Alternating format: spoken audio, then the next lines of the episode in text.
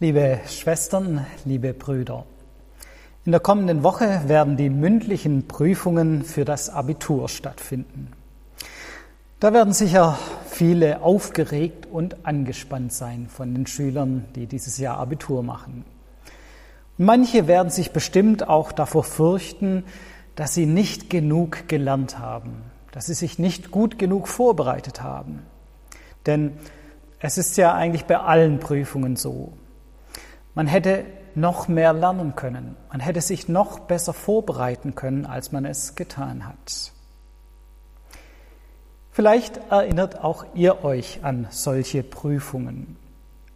Sei es die Abschlussprüfung an der Schule, die Fahrprüfung für den Führerschein oder die Prüfungen zur Berufsausbildung. Mir geht es auf jeden Fall so, dass ich im Rückblick auf keine dieser Prüfungen wirklich ideal vorbereitet war. Ich war überall froh, dass ich mit möglichst wenig Aufwand ein möglichst gutes Ergebnis erzielt hatte und irgendwie durchgekommen bin. Und es gibt ja auch noch andere Bereiche im Leben, auf die wir nicht wirklich immer ideal vorbereitet sind. So zum Beispiel als Eltern. Niemand kann schon vor der Geburt ein Vater oder eine Mutter sein, die alles zur Kindererziehung weiß und die schon vorher weiß, wie man ein Kind und sein spezielles Kind am besten großzieht. Oder vielleicht auch im Beruf. Ich habe bis heute das Gefühl, dass ich für die Aufgabe als Pastor nicht gut genug vorbereitet bin dass es da genügend Dinge gibt, die ich nicht so gut hinbekomme. Wahrscheinlich hatten die Jünger und Jüngerinnen Jesu ein ähnliches Gefühl, als Jesus sie damit beauftragte, die Welt zu missionieren. Jesus sagt ihnen, geht zu allen Völkern und macht die Menschen zu meinen Jüngern Tauft sie auf den Namen des Vaters, des Sohnes und des Heiligen Geistes und lehrt sie, alles zu befolgen, was ich euch geboten habe. Das sagt Jesus zu den Jüngern und die werden sich wahrscheinlich gedacht haben, was? Wie soll das gehen? Wie sollen wir das hinbekommen? Dazu sind wir doch gar nicht in der Lage. Dafür sind wir doch gar nicht ausgebildet. Das ist doch eine völlige Überforderung. Und die Jünger und Jüngerinnen hatten ja durchaus auch gute Gründe für Einwände gegen diesen Auftrag. Einen offensichtlichen Grund erwähnt der Evangelist Matthäus sogar ausdrücklich in unserem Predigtext. Er beschreibt, wie der auferstandene Jesus den Jüngern erscheint und wie sie vor ihm niederfallen. Aber er erwähnt auch ganz nüchtern, allerdings hatten einige noch Zweifel. Ein ganz schön starkes Stück. Sie sehen den auferstandenen Jesus Christus vor sich stehen, sie hören seine Stimme, sie erkennen ihn wieder und trotzdem haben einige Zweifel. Wie kann denn das sein? Das Wort, das Matthäus hier für den Zweifel verwendet, meint keinen intellektuellen Zweifel, also keinen Zweifel an dem, was sie gerade sehen, keinen Zweifel daran, dass hier wirklich der Auferstandene vor ihnen steht. Es ist hier dasselbe Wort, mit dem der Zweifel des Petrus bei seinem Spaziergang auf dem See ausgedrückt wird. Ihr kennt die Geschichte sicherlich. Damals waren die Jünger im Sturm auf dem See. Jesus erscheint ihnen auf dem See und Petrus geht Jesus auf dem Wasser entgegen. Doch dann sieht er weg von Jesus, sieht die großen Wellen, den Sturm und er geht unter. Jesus zieht ihn heraus und fragt ihn dann, du Kleingläubiger, warum hast du gezweifelt? Dasselbe Wort wie in unserem Predigtext. Petrus hat nicht daran gezweifelt, dass da Jesus vor ihm auf dem See steht, aber er hat Angst bekommen. Er hat das Vertrauen auf Jesus verloren. Er hat daran gezweifelt, dass er auf dem Wasser wirklich Jesus entgegengehen kann. So ähnlich zweifeln nun also die Jünger im Angesicht des Auferstandenen. Sie zweifeln nicht an der Existenz Jesus, aber sie zweifeln daran, ob ihr Glaube sie wirklich tragen wird. Wie auch immer, nicht gerade die besten Voraussetzungen, um die komplette Welt und alle Völker zu missionieren. Auch mit einem anderen kleinen Detail deutet Matthäus an, dass die Jünger eigentlich noch nicht wirklich für diese Aufgabe bereit waren. Ausdrücklich erwähnt er im Text, dass die elf Jünger zurück nach Galiläa gegangen waren. Für uns nicht weiter auffällig, sondern nur logisch. Es waren vorher zwölf. Judas, der Verräter, war nicht mehr dabei. Es waren jetzt eben elf. Aber für jüdisch geschulte Ohren klingelt es da sofort. Es waren elf Jünger. Das passt nicht. Das ist keine gute Zahl. Da fehlt einer. Zwölf wäre die richtige Zahl gewesen, so wie die zwölf Stämme Israel. Und Jesus hat ja bekanntlich ursprünglich auch zwölf Jünger symbolisch berufen. Die Symbolkraft der Zahl zwölf ist groß. In dieser Zahl verbinden sich die drei und die steht im hebräischen Zusammenhang für das Göttliche, für das Heilige. Und die Zahl 4 steckt da drin, die für das Irdische steht. Drei, wie zum Beispiel bei dreimal heilig, heilig, heilig, steht für das Himmlische. Vier steht für das Irdische, zum Beispiel die vier Himmelsrichtungen. Und die Zahl zwölf ist drei mal vier. Also die Verbindung von himmlischem und irdischem. Ideal für die Missionierung. Aber es sind nur elf. Nur elf Jünger. Nein, das passt nicht. Darüber hinaus kann man auch vermuten, dass die Jünger sich auch ziemlich überfordert gefühlt haben. Sie waren alles alle keine religiösen Anführer.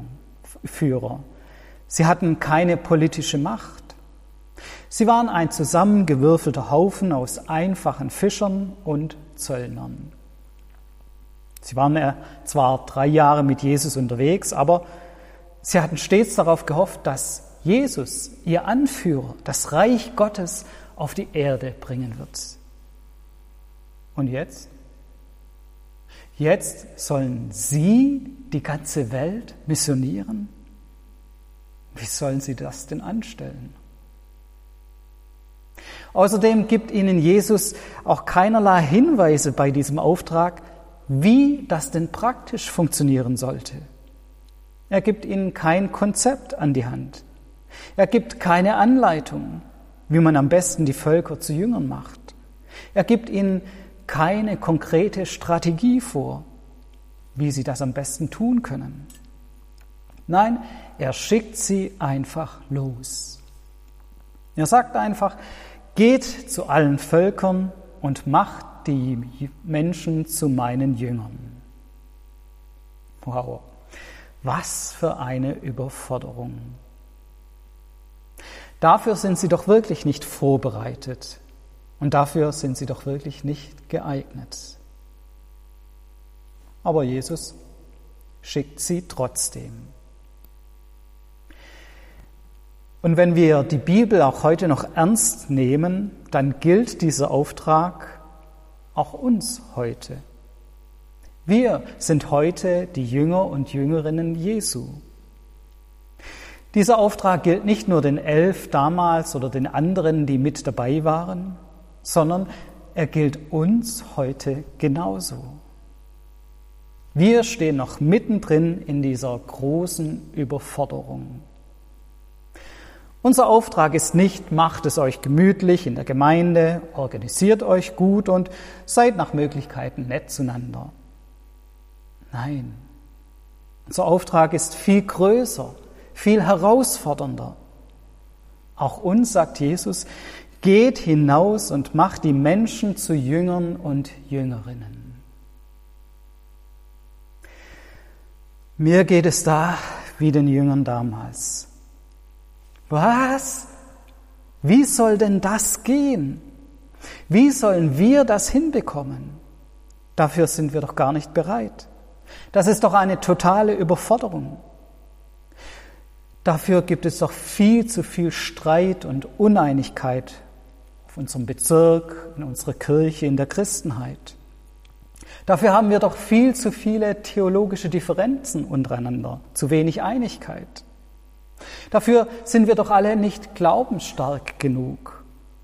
Dafür haben wir doch viel zu viele Zweifel, viel zu viel Angst. Und überhaupt, wir wissen doch, dass die Leute uns gar nicht hören wollen. Die wissen doch hier in Deutschland schon alles über Jesus. Und den meisten ist er völlig egal.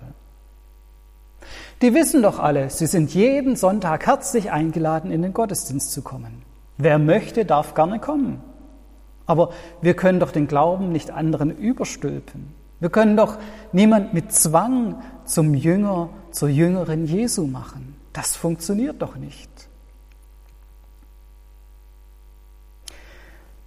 Ja, es gibt auch heute genügend und gute Einwände. Und trotzdem, trotzdem sagt Jesus auch heute, geht hinaus und macht die Menschen zu Jüngern und Jüngerinnen. Auch heute gibt er uns dafür kein festes Konzept vor.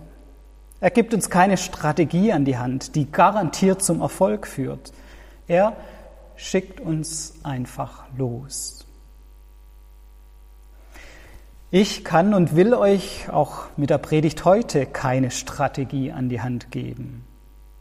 Ich kann euch keine drei praktischen Punkte geben, mit, der, mit denen Mission, Missionierung, Mission auch heute garantiert funktioniert. Ich kann nur das sagen, was Jesus sagt. Geh einfach hinaus und lebe deinen Glauben. Im hebräischen Denken kann das Wort gehen auch tiefer verstanden werden. Es meint nicht nur das wortwörtliche Herumgehen auf der Erde, es geht auch im tieferen Sinn um das Herumwandeln auf der Erde, um das Leben auf der Erde. In unserem deutschen Wort Lebenswandel steckt ja, noch ein bisschen was davon drin. Wir wandeln durchs Leben. Wir gehen durchs Leben.